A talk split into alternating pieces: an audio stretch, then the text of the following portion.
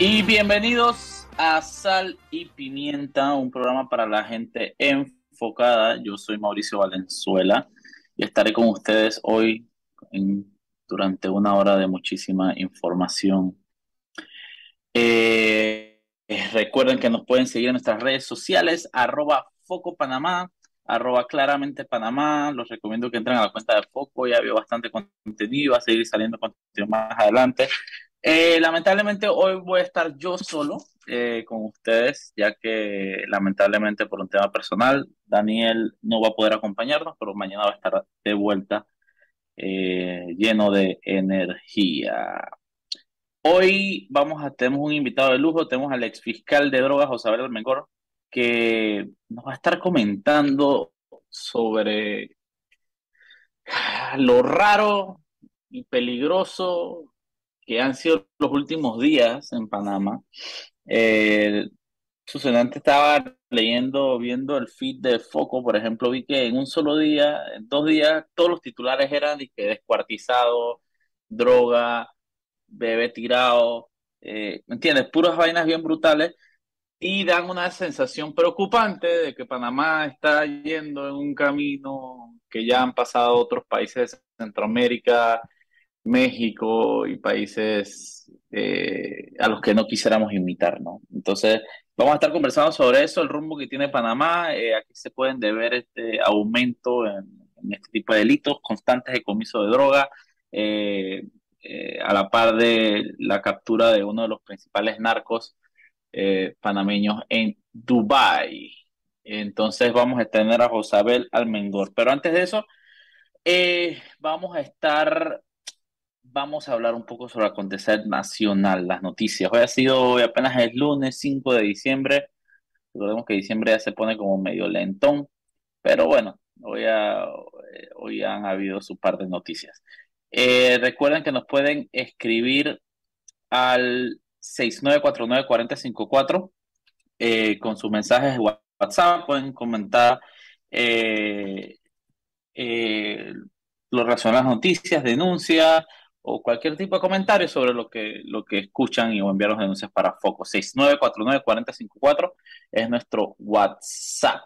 A ver, hoy el día, si me voy a Twitter, el trending, los trending topics son que Croacia, Richarlison, Vini, Japón, Corea, de puro fútbol, así que no vale la pena ni siquiera enfocarnos en, eso, porque yo, Mauricio Valenzuela, yo nada más, a mí nada me gusta ver los últimos cinco minutos de los partidos de fútbol, y bueno, hoy porque hubo penal, y eso siempre es súper emocionante, pero aparte de eso, no tengo idea quién es quién, yo me quedé en Zinedine Zidane y Ronaldo, con eso les digo todo.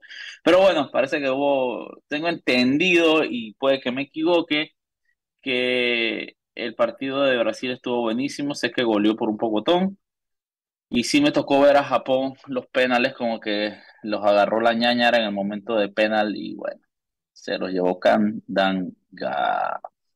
A ver, eh, eh, aparte de eso en redes sociales, de lo principalmente se está hablando es de un video eh, que circuló en el que una muchacha que se hace llamar Ana Laura Virsi, arroba Laura, Lauri Virsi, quien es sobrina de Ricardo Martinelli, eh, está echando a una persona, expulsándola. Ella es, eh, junto a su hermano, eh, son propietarios de Supercarnes, un supermercado que creo que ha cogido bastante auge últimamente.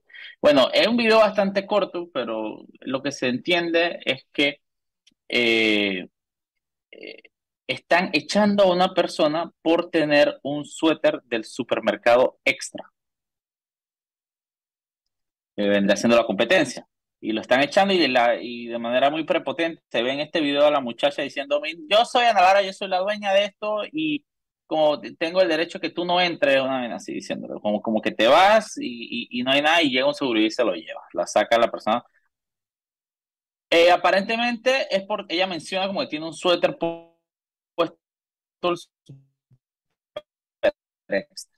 eh, ha creado algo de conmoción el tema. Incluso se están, eh, eh, se está circulando bastante información sobre la ley 16, que habla sobre el derecho de admisión en los, establecimientos públicos y, que dicta medidas para evitar la discriminación, ¿no?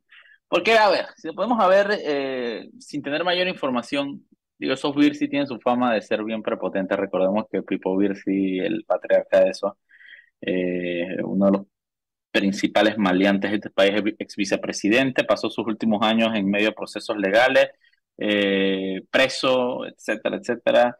Y es conocida esa gente es bien, bien déspota, ¿no? Pero bueno, haciendo referencia a la ley número 16, dice eh, el derecho de admisión puede ser utilizado en los siguientes casos. Eh, cuando la persona sea menor de edad en las discotecas establecimientos, establecimientos dedicados a la venta de licor, cuando la persona se encuentra en estado de embriaguez o intoxicada por drogas o fármacos, cuando la, persona porte arma de fuego eh, destinado al ataque y la defensa y pueda alterar el orden y la seguridad dentro del establecimiento, cuando la persona pretende introducir drogas o cuando la persona que pretende ingresar se presente con vestimenta no acorde con el código de vestimenta. Eh, yo no sé si será que, los supercarnes tienen un código de vestimenta que dice que no puede entrar con, con ropa de la competencia. Eh, y esta, esto cita el artículo 7 que dice que cualquier persona que impida la entrada en establecimientos de personas no comprometidas en el artículo anterior cometerá acto de discriminación la infracción a, los, a las disposiciones de esta ley será penada con multa de 250 balboas a 1000 balboas. Eh, así que no, mucha gente piensa que, ah, pero si ella es dueña local, ella puede decir quién entra y quién sale. No, porque eh, es un establecimiento público. Al momento que tú sacas los permisos para atender público, tú te tienes que someter a ciertas eh, a ciertas normas, entonces no, no están a lo loco de que tú sabes que yo soy, yo soy dueña del local y digo quién entra y quién sale, no, y mucho más porque prestas un servicio público que es el abastecimiento de alimentos. Así que a mí me encantan cuando estos casos así de esta, de estos yeyecitos y esto de que maleantitos con plata y todas estas familias salen a la luz pública y los exponen, porque de alguna forma, eh, de alguna forma justamente presionan para que se actúe. Y al final les digo, ahí dice que es una eh, es una multa de 250 mil dólares que para un si es nada. Pregúntale a Pipo si cuánta plata se robó antes de morirse. Eh, pero bueno, queda en evidencia y sirve de referencia justamente para que, la, para que entiendan que por más de que usted tenga un local, las únicas razones por las que ustedes pueden sacar a alguien están estipuladas en la ley 16. Y no es porque que me miraste feo, eh, tienes un suéter de la competencia. No, no lo puedes sacar así. Tienes, son razones muy puntuales. Así que ojalá que la Defensoría del Pueblo, que es la que publicó estas, eh, ¿cómo se dice? Este, esta normativa, eh, tome medidas al respecto, porque de verdad ya basta de esa actitud. Ya basta de esa actitud tan déspota, ¿no? en otras noticias, en otras noticias, eh, un ex policía es condenado a 50 años por femicidio en La Chorrera. Eh, femicidio y tentativa de femicidio, ya que eh, estoy hablando de un ex agente de la policía que mató a su pareja el 7 de febrero del 2021 con arma blanca y atacó también a la madre, o sea, a su, a su ex suegra. Eh, son 50 años de prisión, bastante ejemplar la pena, la condena. Eh, pero un dato interesante que el agresor al momento de cometer el delito, el femicidio, estaba siendo asistido por psicólogos de la Policía Nacional ya que había, amenaza de muerte, había amenazado de muerte a un eh, sargento primero. bueno, el tema de la salud mental es importante y qué triste que que no haya medidas eficientes para justamente proteger a las familias de personas que están eh, obviamente con problemas mentales. Una persona con el que ya tenía el antecedente y había intentado matar a un policía, eh, creo que debió ser remitido a instituciones especializadas y no, eh, y no a y no permitirle seguir en la sociedad hasta no estar debidamente capacitado, si se podría decir de alguna forma. Qué triste, pero a la vez 50 años de prisión, eh, digo, al final nada, nada puede volver la vida a las personas, pero crea un buen precedente estas penas así de altas porque le van a entender sepan que los crímenes no, no quedan a lo loco, ¿no? Porque obviamente vemos malientes todos los días haciendo mil cosas que, que que, y le dan que su casa por cárcel, sus tres años, sus cuatro años. Entonces la gente piensa que, ¿para qué? Si, si Martinelli hizo tal y el otro hizo tal y el otro hizo tal y están como si nada, yo puedo hacer lo que sea. Pero bueno, queda de referencia. Esta persona mató a su pareja, intentó matar a su suegra y eh, fue condenada a 50 años de prisión. Eh, realmente eh, que quede que quede impregnado en la psiquis que este tipo de delitos van a ser castigados de manera muy severa. Entre otras noticias, hoy sacamos, estamos sacando en las glosas hoy de poco un tema bastante interesante. Yo no sé ustedes, pero yo, yo el fin de semana desde el viernes se está conmemorando el Día de, las Personas con Discapacidad. Entonces, eh, han habido otro tipo de actos, eh, carreras, eh, jornadas de concientización. Sí, el Nalana el fin de semana me desayuno una foto, pero qué es desagradable, Porque sale Cristiano a, Adames, ¿no? el presidente de la Asamblea tirando un mensaje así clásico de estos mensajes todos prefabricados de las personas, de que, ah, las personas con discapacidad, ta, ta, ta, alguna, alguna, alguna paja de esas que mandan al su community manager a hacerlo. Entonces, Chuso, en la foto es que Cristiano en una silla de ruedas con dos personas más. Yo que man, en serio no había nada mejor que ese tipo podía hacer que tomarse una foto de que en silla de ruedas. Qué mal gusto, ¿no? El presidente de la Asamblea, eh, en vez de pensar en legislar eh, a favor de personas con discapacidad, en temas de inclusión, en temas de infraestructura, man, tú no puedes andar si con un coche de bebé caminando, tú no puedes caminar más de dos cuadras en esta ciudad. Imagínate una silla de ruedas, pero el tipo de que ajá, ganando gracia en silla de ruedas ahí haciendo Hermano, número uno, usted no tiene ninguna discapacidad, si no tiene que estar, bueno, ninguna discapacidad física, porque mental, chuchi, debe tener varias. Eh, entonces, entonces es de muy mal gusto que estés sentándote en la silla así como, como no sé, ganar gracia para la foto. Todo eso es poco, más, porque la gente que está en esa silla quisieran pararse, ¿me entiendes? No, no, es algo como que, que, que, para mí amerita ningún tipo de gracia. Y número dos, desde tu posición como presidente de la Asamblea, tienes la capacidad de realmente incidir, pues. Si hay alguien que puede hacer algo eh, por las personas con discapacidad, eres tú eres y que, man, tú puedes promover leyes, tú tienes poder, tú puedes hacer cosas, pero no lo haces.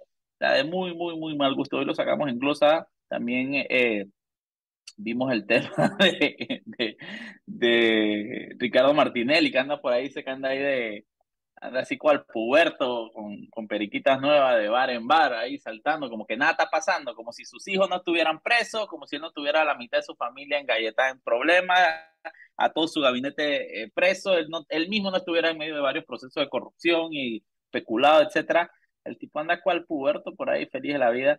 Y también eh, una sobre, eh, obviamente, los hijos de Ricardo Martinelli, que eh, ¿cómo se llama? La voy a leer textualmente. Eh, Rica y su hermano salen de la cárcel en enero y todavía no se sabe si Panamá pidió su extradición para enfrentar los casos de New Business, Blue Apple, Odebrecht y otros.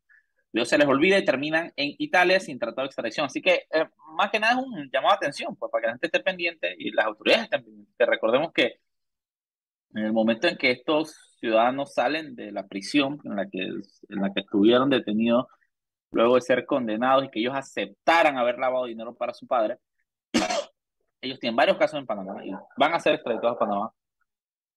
Y espero que Panamá haya hecho todos los procesos legales requeridos para que estas personas, estos dos hijos de Ricardo Martinelli, eh, rindan cuentas ante la justicia panameña. Pero bueno, eh, son las 6 y 17 pm. Eh, recuerden que nos pueden mandar sus comentarios al WhatsApp al 6949-4054, 6949-4054, y vámonos a un cambio y en unos minutitos regresamos con más de Sal y Pimienta, un programa para la gente enfocada.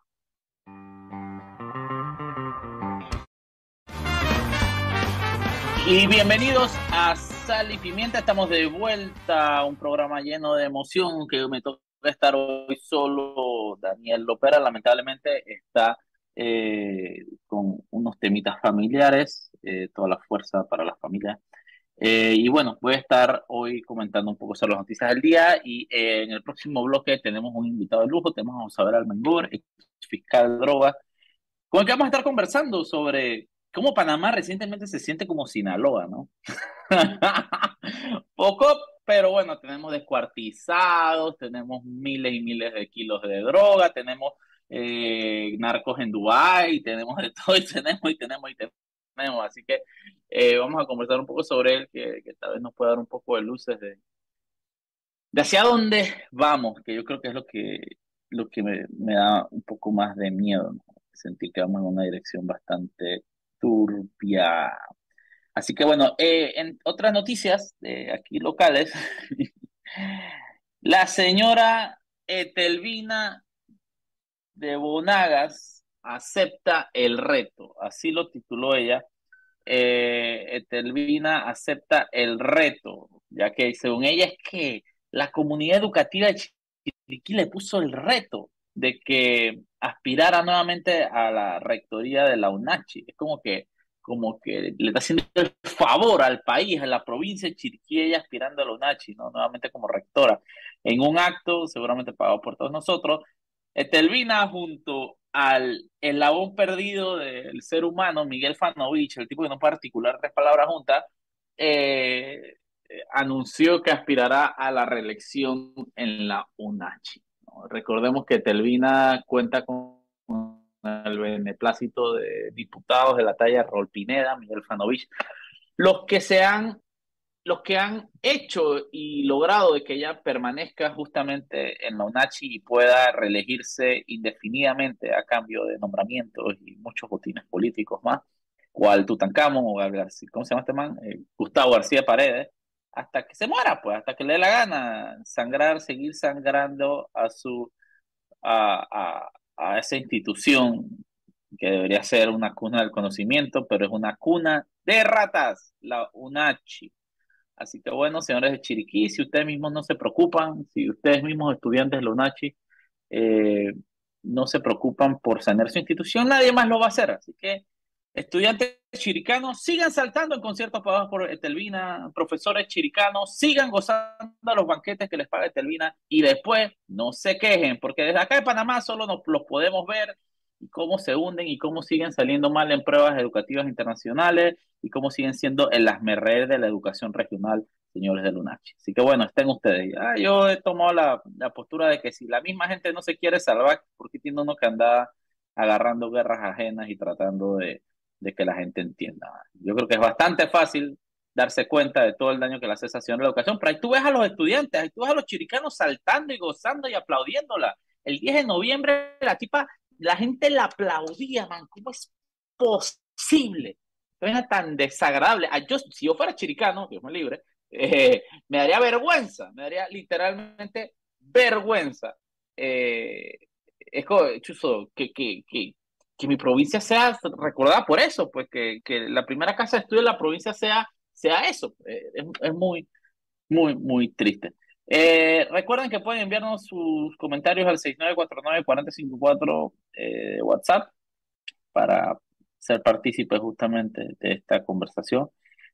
En otras noticias interesantes, hoy la, la embajadora de Estados Unidos, Mari Carmen Aponte, eh, estuvo en Darien, en el centro de recepción de migrantes de Bajo Chiquito, eh, y en, en, recorrido por varios lugares de Darien eh, que están albergando eh, migrantes, ¿no? Estuvo junto a la canciller y miembros del Senafront, al igual que la directora del Servicio Nacional de Migración, ¿no? Qué bien, se ve una embajadora bastante activa. Lo, que, lo que siempre se me ha hecho muy curioso es que yo he ido muchas veces a Darien, a todos estos centros de visita de, de refugiados, etcétera, y cuando veo las fotos, cada vez que va un funcionario de Estados Unidos, muestran, muestran ¿cómo se llama? Muestran el albergue, etcétera, y las camas tienen que los forros de plástico, eh, tienen, está todo impecable, está todo, y que, pero esas camas nunca les quitan el forro de plástico, pues, porque parece como que las tuvieran guardadas para cuando viene alguien y las ponen, y entonces toma la foto, porque una cama que está siendo usada no está así, pues. Entonces, bueno, quiero pensar que, que, que, son puras camas nuevas que llegan siempre cuando hay un funcionario visitando y para la foto. Pero pareciera que son estos centros como que, como que nunca ven migrantes. Pero bueno, aplausos para la embajadora que está empapándose de ir a Darien. No es fácil y es estresante. Aparte, esas historias que uno escucha ahí son bastante, bastante, como diría, bastante desgastantes, ¿no? Eh, en otras noticias eh, bastante interesantes, eh, sacamos y voy a leer el, el titular. Radix recoge firmas en iglesia. el candidato a diputado por el movimiento fundamentalista religioso Radix, José Luis Delgado, fue denunciado ante la Fiscalía Electoral al ser captado recogiendo firmas en un centro de adoración religioso. El reglamento del Tribunal Electoral es claro sobre la prohibición de recoger firmas en lugares de culto religioso.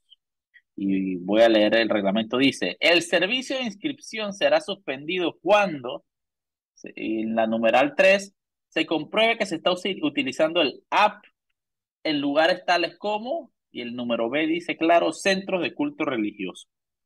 Este José Luis Delgado junto a Jean Marcel Chery y otro grupo de cristofascistas están aspirando a puestos de eh, puestos de elección popular, eh, atacando minorías, atacando personas de la diversidad sexual, escudándose en una falsa bandera pro familia cuando lo que en realidad son fundamentalistas religiosos. Aquí lo vemos, las mismas prácticas de todos, ¿no? Aprovechándose de la religión, aprovechándose de, de la fe de las personas eh, para engatusarlos. Lo vimos en país en su momento y les costó la candidatura en las elecciones pasadas. Los hemos visto. Y, lo que me molesta, ¿sabes qué? Que, que es súper claro el reglamento. Es eh, literalmente más claro imposible sobre esto. Incluso la app que usan para recolectar eh, firmas tiene GPS, entonces es muy fácil saber dónde se recolectaron las firmas. Las fotos, está el tipo con celular enfrente de personas adentro de la iglesia, donde todos los letros de la iglesia dice que sala de oración, todo. Eh, y bueno, veremos en qué, para si de verdad tenemos fiscalía electoral, de verdad tenemos tribunal electoral que haga medianamente su trabajo, cosa que sinceramente no lo creo, porque el tribunal electoral cada día está peor, literalmente. Pero bueno, ya sabemos, este grupo de fundamentalistas religiosos, Torquemada y su combo, eh, hacen exactamente lo mismo que están haciendo todos los ¿no? Así que nada nuevo realmente. Eh, antes de irnos al cambio, eh, recordemos que ahora después de este cambio vamos a estar con el ex fiscal de Rojas, hablar mejor. Pero antes de irnos al cambio, quiero comentar una noticia, el que en unos minutos va a salir un video en foco. Eh, Panamá literalmente vive el turismo. Esa es la, eso a la par del canal es la única industria que eh, literalmente es súper constante. Eh, es súper constante. Eh, literalmente nos debemos a eso. Panamá tiene un potencial turístico que no se está aprovechando, pero bueno, eso es otra historia, pero bueno, es que lo poco que estamos aprovechando, cuidémoslo. Panamá quiere volverse un hub de crucero, tenemos puertos de crucero que están ahí, hay tres con dos, pero bueno, hay uno que está en construcción, que todavía no ha terminado, pero eh, la semana pasada, una de las principales, una de las principales asociaciones de cruceros de Estados Unidos envió un comunicado preocupado eh, al gobierno de Panamá porque ahora les quieren cobrar una especie de impuesto a sus tripulantes, ¿no? Un impuesto de 5 dólares cada vez que un tripulante se baje del bote, del crucero. Tú dices que, ah, pues son 5 dólares. Número uno, eh, están haciendo que las empresas de cruceros lo paguen de antemano, porque es súper, súper chistoso, porque los manes están claritos de que su institución no sirve. Entonces los tipos dicen que no, es que es para cuando, si quieren bajar después de las cuatro y media o, o cuando tú sabes que la burocracia literalmente está diciendo que no salimos como institución, entonces vamos a cobrarles de antemano. Eh, número dos, pensemos que un, un barco de esos eh, tiene, no sé, 500. Eh, hablando de que son cruceros que tienen miles y miles de personas. Estamos hablando de 25 mil dólares extra de que pagar un, crucero. Esto pensando que, que, se tiene que, cuántas veces se baja cada persona, ¿no? Se puede bajar dos, tres veces una persona. Entonces estamos, estamos hablando de que por cada crucero es un gasto extra de alrededor de 20 mil dólares, más o menos. Es como si estuviésemos enfocados en que los cruceros se vayan. Ahí teníamos, se cayó una escalera con los otros, el puerto, el puerto todavía no está listo, ahora estamos cobrando más plata, lo estamos obligando a que usen las empresas de los amigos del director de la AMP. Entonces, es que, man, estamos haciendo todo el esfuerzo para, para, para que nos saquen de sus rutas de crucero. Estamos haciendo todo el esfuerzo para que una industria que la que representa pero unas descargas absurdas de dinero en, el, en, la economía panameña se vaya. La, la directora del Servicio Nacional de Migración, Samira Gozaine, le dio la maravillosa idea de imponerle esta tarifa a, a, los tripulantes, una tarifa que en ninguna otra parte del mundo se cobra, una tarifa que para más nunca, no, no, nunca se había cobrado, pero ahora bueno, ahora, es que, ahora que vienen más cruceros en temporada vamos a cobrarle más plata. Como que ese, en su cabeza es como lagar, alagartarse, pues, y que como que ya todas esas personas van a dejar cada, hay un promedio de 700 dólares por persona que dejan en el país. Eh, eh, eh, y, y, aún así están tratando como de sacar dinero que no se dice a dónde va a dar, eh, eh, en manos de quién termina, en qué cuenta, que en Segumar, nadie sabe dónde termina esa plata. Así que bueno, muy, muy preocupante esta, esta última. Y la Cámara Marítima de Panamá incluso expresó su preocupación, así como a asociaciones de, de, de, de, cruceros de Estados Unidos y otras partes del mundo. Después, cuando se vayan las líneas de crucero de Panamá, después vamos a estar llorando. Cuando nos saquen de su ruta de crucero, vamos a estar llorando y vamos a saber por qué. Porque justamente el juega vivo en todas las instituciones que se trata de aprovechar hasta lo más mínimo de las empresas que vienen a, hacer su trabajo aquí, su trabajo turístico.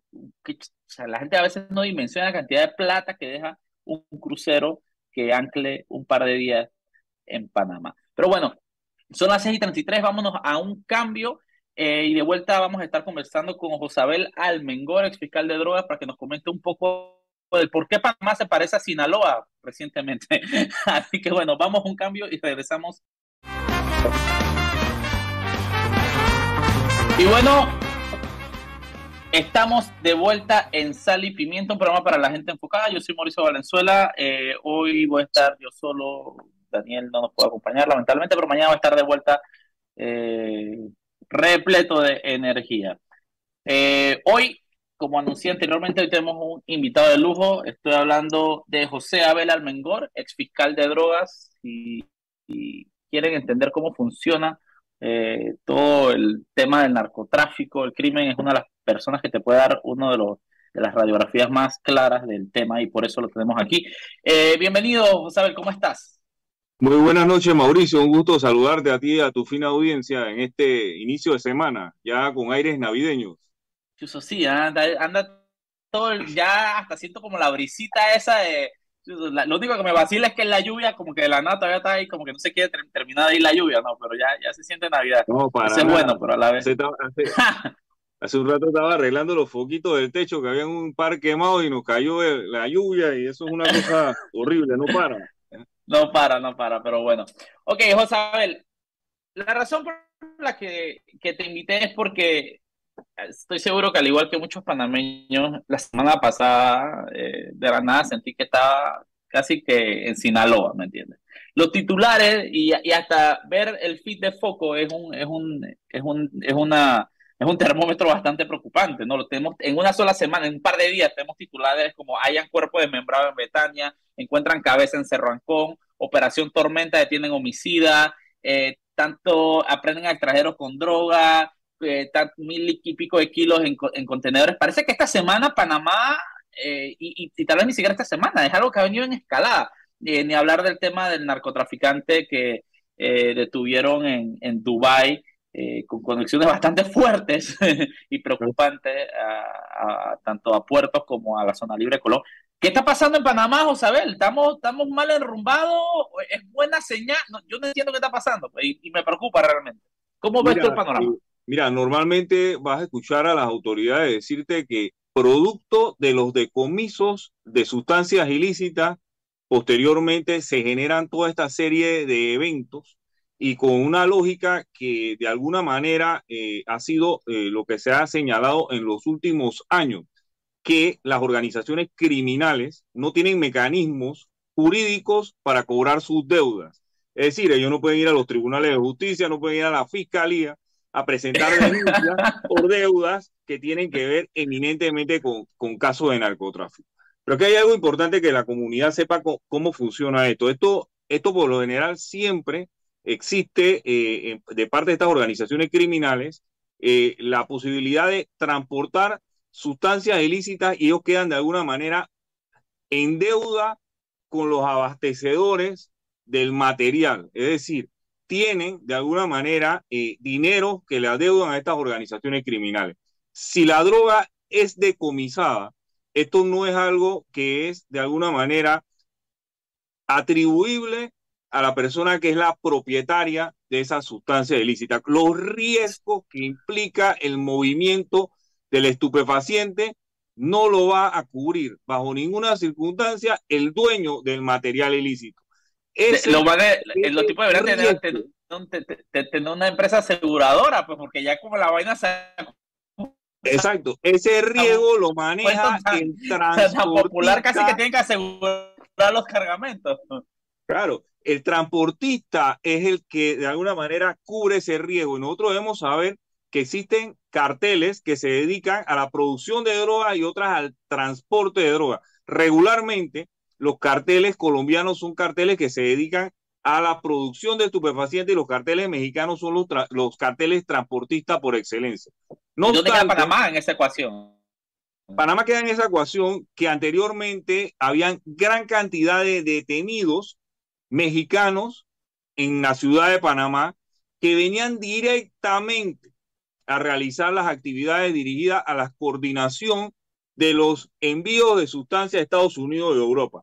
Hoy en día se ha demostrado en las últimas operaciones que las pandillas panameñas han de alguna manera cubierto ese rol específicamente en el territorio de Panamá y en las provincias de servir de sujetos que movilizan el estupefaciente a través de nuestro país. Es decir, la pandilla, que es una, una forma de la delincuencia organizada transnacional, tras que se, que se copia en nuestros barrios y que tiene los mismos elementos o componentes, que son que controlan territorio, que controlan armamento y que controlan eh, específicamente, además de armamento y territorio, grandes sumas de dinero provenientes de actividades ilícitas estas pandillas que conocen nuestro país, nuestra idiosincrasia, específicamente, son los que se han dedicado a colaborar como en un joint venture con las organizaciones criminales transnacionales para efecto de mover la droga dentro de la República de Panamá. En estos movimientos de carga dentro de la República de Panamá existen otras pandillas que tratan de apropiarse del estupefaciente, el llamado tumbe de drogas ilícitas que genera todos los actos que ustedes están viendo en las calles en los últimos días. Movimientos de sustancias ilícitas, decomisadas, incumplimiento de pagos a organizaciones criminales extranjeras, grupos de pandillas que se apoderan de sustancias ilícitas de otros grupos y que están manejando y moviendo principalmente vía terrestre. No obstante, en los últimos años esto se ha fortalecido en los puertos, como tú has mencionado. Y, ahorita quiero, quiero, quiero, ahorita quiero que vayamos a hablar del tema de los puertos, pero antes de eso, ok, es que siempre, siempre escuchamos, y como tú mencionaste al iniciar tu intervención, que, que, que las autoridades se van a la clásica de que, ah, no, eso es, eso es pase de cuentas entre, entre, entre, entre los mismos miembros de carteles, entre, entre narcos, ¿no? Casi que, casi que quitándole eh, importancia a la noticia, ¿no? Y obviamente, yo como periodista te puedo decir que tengo ya 12 años, más de 12 años cubriendo temas de narcotráfico, obviamente, siempre que hay un, nosotros tenemos la clásica, cuando, cuando hay un decomiso grande, que vas a ver que aparece el muerto, vas a ver que aparecen dos, y efectivamente aparece el muerto, aparece el muerto. Este descuartizado se da después de unos decomisos de más de varias toneladas que se dieron en puertos de Colón, e incluso después de la detención de este narco relacionado a, andar preñando contenedores en los puertos. Eh, y digo, yo me atrevo a, decir que, que, me atrevo a adivinar que tiene algún tipo de vínculo con esto, con estas detenciones, ¿no? Y, e incautaciones. Pero qué eh, el nivel, y tú seguramente ustedes lo estudian, la crueldad o lo sádico del delito, que no es simplemente un muerto. Estamos hablando de un desmembrado y quemado, que la cabeza parece un vertedero. ¿Cómo se traduce esta crueldad en el delito en comparación a, a, los delitos convencionales de los que lamentablemente estamos acostumbrados en Panamá? Voy a tocar primero ese tema y después eh, analizaré un poco lo que tiene que ver específicamente con, con el conocimiento que tienen eh, las autoridades de estos grupos criminales muchísimo tiempo atrás, como tú mencionas. Mira, eh, las organizaciones criminales siempre han dejado mensajes, específicamente en países como Colombia y México. Y los mensajes que se veían desde hace 25 años era la llamada corbata, es decir, personas que le sacaban la lengua por la tráquea porque estos individuos eran asociados con personas que de alguna manera habían delatado actividades criminales. Desde la pandemia para acá, y específicamente eh, yo eh, soy de, de hacer una cita puntual de un evento que se dio en la barriada Rainforest Villa, en donde miembros de una organización criminal cruzaron dos controles específicos que siguen esa barriada. Esa barriada tiene no solo un control, tiene dos controles o dos garitas. Cruzaron dos garitas, ingresaron a la barriada eh, se apostaron cerca de la casa del objetivo y aniquilaron al objetivo en plena pandemia en presencia de sus familiares, en presencia de los vecinos, en presencia de niños y de personas de edad. Cada día los mensajes de estas organizaciones criminales son más fuertes y más contundentes. Posteriormente, se dieron unos justiciamientos muy interesantes en el área de Costa del Este y específicamente en un centro comercial, un individuo que le apoyaba el Tulip. Este, este eh, ajusticiamiento del Tulip se dio en un fin de semana en un centro comercial a plena luz del día en el parking en presencia de gran cantidad de personas. ¿Esto qué nos indica? Que estas organizaciones, correcto, Mauricio, que estas organizaciones ya no le interesa eh, cometer estos actos a plena luz del día, en presencia de los hijos, de los familiares. Esto antes era respetado por los grupos criminales. No obstante, el nivel de violencia, como tú has mencionado, ha aumentado específicamente porque los mensajes también son para los mismos miembros o componentes de la célula, quiero decirlo, de la célula criminal, porque dentro de estas células criminales también hay individuos que de alguna manera pueden tener la tentación de brindar información del manejo del grupo a terceros. Entre estos terceros, miembros de otros grupos o autoridades competentes. ¿Y por qué? Porque en todos estos grupos competentes, estos grupos criminales, siempre hay personas que sienten que no fueron pagados de la mejor manera, que están siendo utilizados, que hay personas que realizaron menor trabajo y obtuvieron mayores réditos o beneficios, entonces tienen de alguna manera la iniciativa, vamos a decirlo así, o la proclividad a brindar esa información. Y ese mensaje también es para esa persona, o sea, ese mensaje no es para poner orden en la, en la organización, entonces. En la misma organización. ese mensaje no es para las pandillas eh, rivales únicamente, sino para los miembros de ese mismo grupo. Y yo quisiera aquí tocar un tema que al inicio conversaste. Mira, aquí se oye regularmente que estos son eh, pases de, cuenta producto de grandes decomisos. Aquí en Panamá no existen dos personas que sepan más de narcotráfico que Javier Caraballo y John Dorhen. John Dorhen es un funcionario de la Policía Nacional vinculado específicamente a investigaciones de narcotráfico desde mucho antes de 1997. En 1997, hace 25 años, ya John Dorgen estaba involucrado en investigaciones relacionadas con el narcotráfico.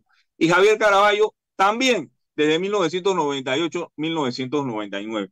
Aquí lo importante es, y esto y todas estas eh, autoridades de la Policía Nacional y del Ministerio Público tienen un esquema de cuáles son los componentes de todos estos grupos criminales, porque para eso es la inteligencia policial, para eso es el Consejo de Seguridad, y por eso yo lo repito de manera constante. El Consejo de Seguridad no es para espiar a Mauricio Valenzuela, el Consejo de Seguridad no es para espiar a Josabel Almengor, el Consejo de Seguridad es para verificar informaciones que tengan trascendencia y que sean informaciones de inteligencia que permitan específicamente poder conocer y saber, tener una radiografía de los grupos criminales, conocerlo desde adentro, porque nosotros que estamos afuera, nosotros no formamos parte de esa subcultura, eso es una subcultura.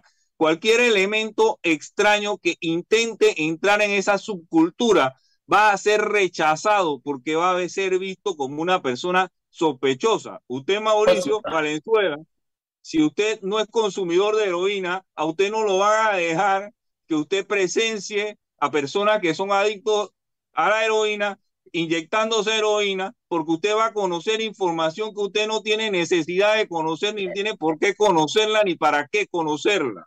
Exactamente, y exactamente, y mira, tenemos que irnos a un cambio y de vuelta quiero que profundicemos un poco sobre cómo, justamente eh, me gusta que mencionaste al, procurador y al director de la policía, cómo ha influido eh, justamente su presencia en, en el gobierno en, este, esta sacudida, porque sí se ha sentido, y hay que ser realista, desde que entró Caraballo al Ministerio Público se ha dado una sacudida eh, con el tema del narcotráfico fuerte. Y yo creo que eso es parte de lo que tiene esto un poco alborotado. Así que vámonos un cambio, unos minutitos volvemos con José Abel ¿Cómo no?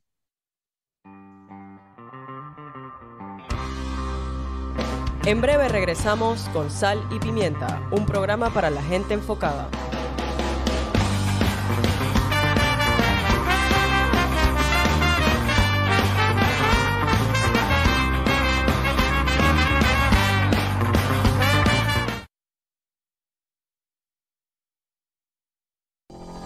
Sabemos que la universidad es una nueva experiencia de vida para ti. En la USMA contamos con profesores que te guiarán y formarán integralmente para impulsar tu mundo. Vive una vida universitaria en la USMA con un campus en Panamá y sede en Colón, David, Chitré y Santiago, donde podrás desarrollar tu creatividad en amplios espacios y laboratorios especializados. Una vida universitaria que transforma es posible. Universidad Santa María la Antigua. Formación integral humanista. ¿Sabes qué eliges cuando vas a un taller autorizado Steel en Panamá? Eliges repuestos genuinos, atención personalizada y nuestros servicios de mantenimiento y reparación con altos estándares de seguridad y desempeño. Eliges un aliado de confianza que se asegura de darle el mejor servicio a tu herramienta Steel. Steel, contigo en todo momento. 42 años comprometidos con Panamá para que día tras día nos sigas eligiendo. Síguenos en nuestras redes, arroba Steel Panamá. Eso que buscas, encuéntralo en Arrocha. Aprovecha las mejores ofertas del mes que tienen para ti. En el departamento de hogar, electrodomésticos, departamento de electrónica, cuidado personal y mucho más. Busca tu catálogo de ofertas en nuestras sucursales o descárgalo digital en arrocha.com. Arrocha, algo nuevo para ti siempre. 100.000 latidos conectan tu cuerpo con tu corazón todos los días y en la caja de Seguro Social construimos la ciudad de la salud para cuidarlo con tecnología inteligente, la más avanzada de toda la región, con un equipo de cirujanos para niños y adultos que no se rinde. Ciudad de la Salud, el futuro es hoy. Vive una mágica experiencia por primera vez creada para Panamá. Santa's Town by Maleman Gravita Ven con toda tu familia y viaja en el Expreso Polar rumbo al Polo Norte para conocer a Santa, a sus duendes y toda la magia a tamaño real que su villa navideña tiene preparada especialmente para ti. Del 9 al 23 de diciembre en Town Center Costa del Este. Boletos de venta en Pana Tickets. A beneficio de Fundación Fanlic, presentado por Super 99, Banismo, Más Móvil, patrocinan Hospital Pacífica Salud, La Doña, Starbucks, Dolce Gusto, Chocolates Kit Kat. Radio Panamá 94.5 FM. Sal y Pimienta, un programa para la gente enfocada.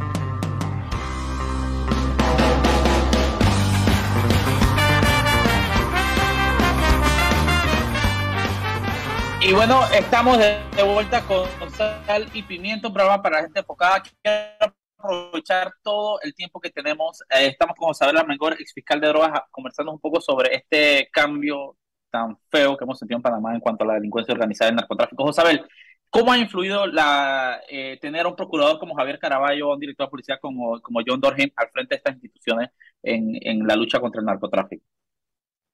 Eh, sí, claro, Mauricio, esto, esto es parte de, de un trabajo que guarda relación con una secuencia que se viene dando en Panamá desde, muchísimos años. Lo que sucede es que en materia específicamente de, narcotráfico, ha habido eh, un trabajo que viene desde, más atrás de 1995, en donde eh, esa fiscalía eh, de droga ha sido de alguna manera equipada y, la, y el personal ha sido específicamente objeto de las mejores capacitaciones que existen a nivel de Estados Unidos y Europa en manejo de crimen organizado y en manejo de lo que es el tema electrónico y cibernético. Las organizaciones criminales siempre se van a comunicar. Y esto no es nuevo, eh, Mauricio.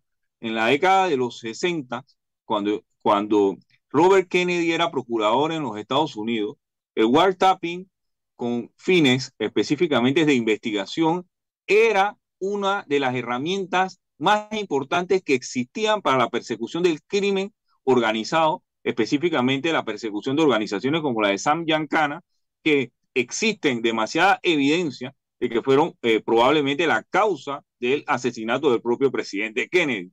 La investigación eh, del crimen organizado a través de la utilización específicamente de técnicas de investigación. Eso se ha potencializado en la administración eh, del procurador Caraballo, la utilización de técnicas de investigación como las intervenciones telefónicas con fines judiciales para conocer una radiografía total y completa del grupo criminal sin dejar ningún tipo de arista a lo que podría ser la especulación. Las organizaciones criminales. Entonces, estos, estos decomisos, estos, estos, estos decomisos cada vez mayores y, las constantes operaciones antinarcóticos son un resultado justamente de un mejor trabajo por parte de un trabajo de, de, un trabajo que viene de la mano de técnicas de investigación como la tenencia de información de inteligencia, las vigilancias, los seguimientos y las técnicas eh, de investigación electrónica cibernética. Hoy en día la forma de comunicación ya no es el teléfono convencional, sino las, los celulares. Y la mayor información que se pueda obtener de estos equipos es importante no solo para, la, para contrarrestar el crimen, sino para prevenir el crimen. Si en una organización criminal que usted le va a decomisar esa cantidad de sustancias ilícitas, antes de hacer el decomiso, yo estoy seguro que es así, antes de hacer el decomiso, el Ministerio Público conoce o tiene una radiografía completa de la organización, el rompecabezas completo, saber quiénes son los miembros, cuál es la función de cada uno de esos miembros, porque no lo podemos ver de una manera aislada. Cuando usted tiene una banda de música, cada miembro de esa banda de música tiene un rol que cumplir. Usted tiene un bajista, un guitarrista, un baterista, un cantante. Si todos no cumplen con su rol, la organización criminal no puede efectivamente llevar eh, adelante el manejo, el movimiento de esa sustancia ilícita. Panamá, desde principios de la década de los 90, siempre ha sido el país de Centroamérica que más droga ha incautado. Eso se ha potencializado, eso no es algo nuevo, eso es algo normal porque Panamá es un país de tránsito que está al lado del mayor productor de cocaína de todo el mundo, que es Colombia. Esas incautaciones de sustancias ilícitas siempre se van a dar y por cada momento que la droga vaya moviéndose hacia Estados Unidos cada vez va a ser más cara porque existe un riesgo de que la misma sea incautada. Es decir, un kilo de droga no cuesta igual aquí que en Costa Rica, ni que en Guatemala, ni que en Estados Unidos. Siempre va a ser más caro. Y mucho menos en Europa y en Asia. Josabel, los últimos dos minutitos quisiera escuchar eh, eh, tal vez tu análisis. ¿Qué podemos esperar los panameños eh, socialmente hablando y en cuanto a seguridad?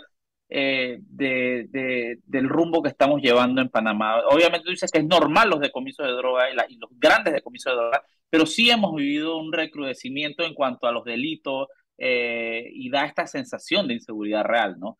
¿Qué tú crees que debemos esperar en estos últimos dos minutitos ya para cerrar, José Las autoridades competentes tienen que enfocarse en la prevención, utilizar esas mismas herramientas que utilizan para la incautación de droga para prevenir que personas que ellos saben que de alguna manera forman parte de esas organizaciones y no han sido capturadas, se pueda evitar este perverso mensaje que es los ajusticiamientos porque se afectan a terceros que nada tiene que ver con esto. Hay que prevenir, hay que tratar en este momento de prevenir los ajusticiamientos. El tema de los puertos me preocupa enormemente.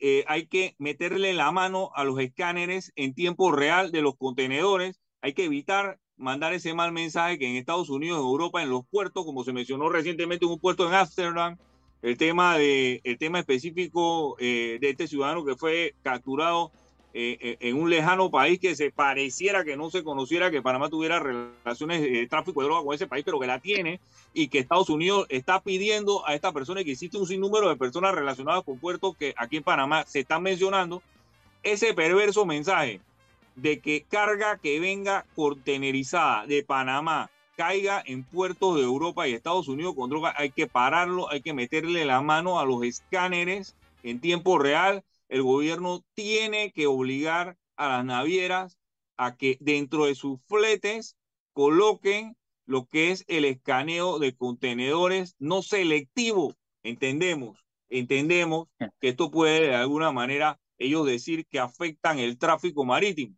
Pero es peor el mensaje que se manda si existe eh, incautaciones de cocaína en otros países y si se dice o se menciona recurrentemente en todos los casos que existen organizaciones criminales que están dentro de los puertos rompiendo sellos e introduciendo cocaína en la pared de los contenedores.